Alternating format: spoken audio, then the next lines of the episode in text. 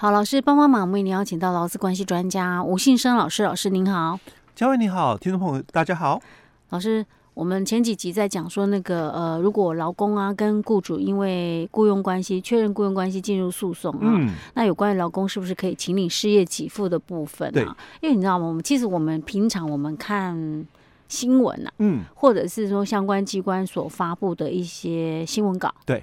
我们不会去质疑他。会有什么问题，对。啊，因为你主管机关说的，对呀、啊，而且那又是当下的主管机关的、嗯。那个什么，就是可能发言人呐、啊，对。呀、啊，来讲，那我们就觉得说一一定是这样子啊。嗯、那可是后来听到你上一集解说之后，然后又讲到说之前那个我们 COVID nineteen 的时候，欸、对，有关于那个哎，那个算是什么，在家里面没有住院的，因为隔离嘛，那时候就是确诊，后来比较多，因为前面的部分其实刚开始也没有哦，嗯、是到了后面的时候，我们确诊者嘛，嗯，但几乎你都是在家隔离嘛，对不对？那那。我可不可以申请那个劳保给付？嗯，后来新闻说可以啊。嗯，他不是说你可以去申请吗？那那时候最大的一个打脸就是，嗯、我我们还在节目讲嘛，就是那个我们的那个两个主管机关，嗯，一一个是我们的治安署嘛，嗯，治安署说通勤染疫不是指灾，嗯，啊，那隔天是劳保局说说，哎、欸，没关系没关系，你来跟我劳保局请哦，我会给钱，嗯，通勤染疫嘛，那所以。上下班确诊嘛，嗯，哦，所以他不是在公司里面确诊哦。那当然，治安署说，哎、欸，通勤的一个部分哦，哦，应该不是雇主可以掌控的风险，所以这个部分哦不算指灾哦，所以他觉得说，哎、欸，这个不不能算指灾。嗯，可是劳保局隔天是说，没关系啊，你来跟我劳保局申请啊，我我们通通给钱。所以确诊那时候确诊，你你是在家自我隔离的，嗯，那不用住院哦，嗯，你自我隔离，所以我没有住院嘞，嗯，那。我我我是病假没错了，当时是说这个就是病假嘛，嗯，但我我们的认知都说啊，我没有住院啊，我在家里休息啊，就好像有些人感冒啊，他不用住院嘛，对，那我我就是吃药而已嘛，嗯，那我当然不算那个住院病假，我我当然不能申请劳保给付嘛，对不对？那新闻是这样说，哎，我我这个算住院病假嘞，嗯，所以我我也可以申请给付嘞，是。因为那时候就确诊人数很多嘛，没办法再。住院治疗，所以就在家里隔离，然后吃药就可以好嘛。那后来就主管就按新闻说，嗯，哎，可以申请给付，好多人去申请给付啦，结果就被打枪了，说没事。你你又没有住院，嗯，你没有住院怎么可以申请给付？因为保险劳保条例讲的很清楚啊，你要住院，然后第四天开始才能够给付嘛。那你你你没住院啊，那你怎么来申请？嗯。但是后来又可以啦，因为解释令出来了，就是解释令出来，而且你知道吗？因为我觉得，我觉得那是特殊状况，因为当时那个，我们比较严格的一个就是管制嘛，嗯，好，那这当然就很多人被迫就在家里面休息嘛，对不对？就确诊人数很多，所以他人数多的时候，就嗯，就是有一个比较特殊的做法，嗯啊，所以。就是政府那时候动作也很快啊，嗯、因为他先前已经讲了嘛，哎、欸、对，啊也不好意思自己打自己脸呐，就赶快再弄个解释令出来。嗯、那当然也满足大部分的很多被迫在家里面休养的人嘛。哎、欸、对，我觉得这个可以理解啦。嗯、可是像我们这次讲到这个，就是在十二月份哈，嗯、因为我们播出已经一月份了，十二、嗯、月份的这一个劳动部的这个新闻稿，那后来新那个也有那个新闻媒体把它做成新闻嘛哈。嗯，这个部分我觉得可能。后面会有解释令的机会，我觉得可能不是那么大哎、欸。可是这个也是会涉及多数老公哦哦，不是啊，因为不是啊，因为第一个可能会打那种什么雇佣关系的，嗯、没有占那么多，或许他不会是形成一个像上次的那个，啊、对，你知道吗？没有那个及时的压力在，人数那么多。可是我、啊、我我，我比较就觉得啦，主管机关有些、嗯、哦应有作为还是要有，就是说，嗯、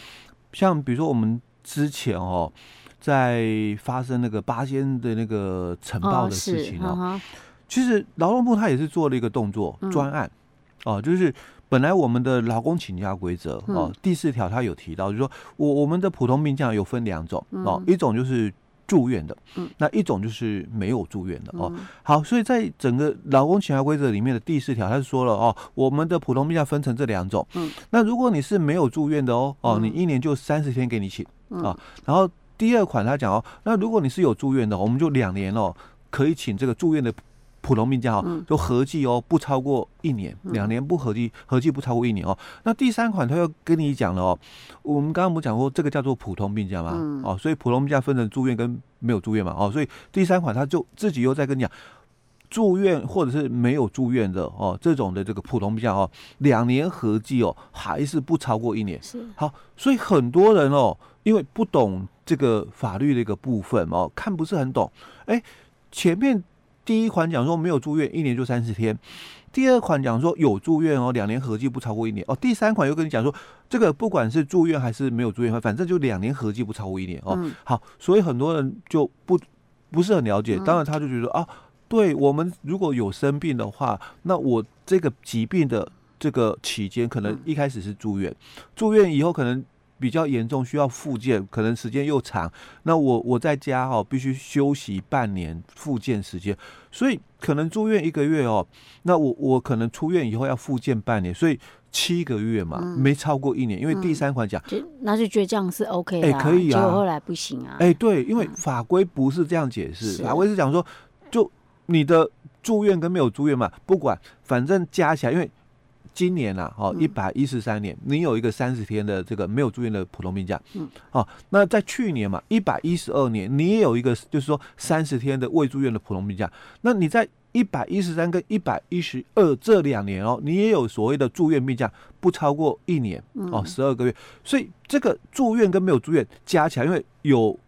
都是要普通病假，所以到底两个一第一款的这个未住院跟第二款的住院哦。两个加起来，在这两年内，两个加起来到底是十二个月还是十四个月可以请？所以法规讲的很清楚，就是十二个月。嗯，哦，那、啊、很多人就会误会这句话哦。所以后来在八仙晨报的时候，那个时候就是做了一个专案，哎，专案，嗯，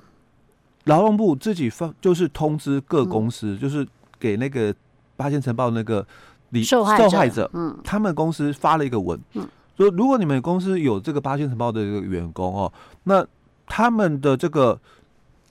普通病假，嗯，你应该要放宽标准，嗯，因为他受伤之后哦，哦，他可能住院了几个月哦，那之后要进行比较漫长的一个复健期间，所以已经超过一个月的三十天，嗯，所以那是一个专案，是。